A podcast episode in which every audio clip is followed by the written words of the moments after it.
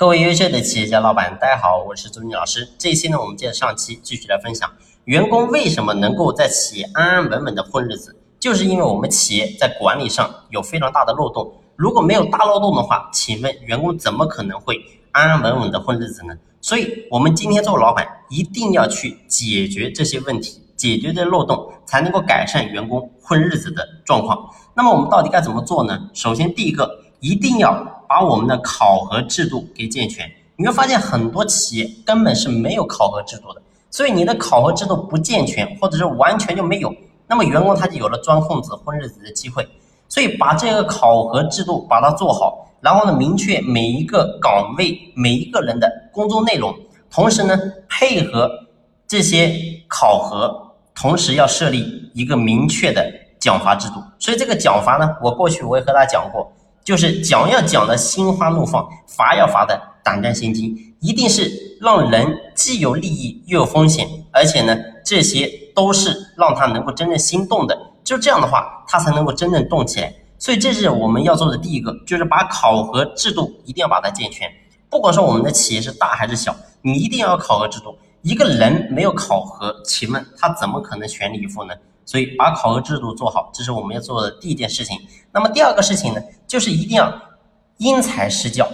因材施教的概念是什么呢？就是一定要根据每一个人的能力安排更适合的岗位。所以很多的时候你会发现，我们给员工的工作岗位，并不是员工他能够干得了的，或者说跟他的兴趣爱好是相同的。所以当在这种情况之下，他肯定也会选择混日子。所以在这个时候，我们一定要充分的了解。这个人他到底适合干什么工作？他到底喜欢做什么事情？我给他举个很简单例子，你会发现很多企业都有这个现象，这个也是我过去和他讲过的。然后呢，看到这个员工表现比较好，然后老板呢就觉得，哎，这个人还可以，我要不就把他提拔起来，让他当主管吧。所以往往你会发现，你没有把他提拔起来当主管，他还干得很好。当你把他提拔成主管之后，你会发现这个人就不行了。为什么出现这种情况呢？其实核心根本就是因为你没有了解这个人，他到底适不适合当主管。所以很多人总是总是你以为啊，总是哎，我觉得这个人可以，但事实上，当你真正去做完之后，你会发现不是那么回事。所以记住，这个是我们作为老板，你一定在这个地方一定要充分的认识到，一定要根据每一个人能力去安排更适合他的岗位。有一些人做不了管理，你就让他，他喜欢。做基层，他喜欢自己动手做事，你就让他自己动手做呀。为什么非得强硬给他让他去当主管呢？所以他干也干不好，最后你会发现，在企业干的啥也不是。所以这是我们做的第二个事情。那么第三个呢，就是我们一定要走进员工，然后呢进行员工的思想层面的教育，这个点很重要。咱们今天做老板，你永远记住，当老板永远不是在当老板，而是在当导师。如果说今天一帮员工因为有你的存在，能够让他们在整个思想层面、物质层面、精神层面都能够获得大的成长和收获，我相信我们做老板一定是功德无量的。所以你会发现，我们很多老板是没有做的。往往很多人只知道，哎，我这个员工干了多少活，我给他多少钱。但是事实上，这个员工他的思想有没有成长呢？他的精神有没有得到成长呢？所以我相信很多人在这个地方是缺失的。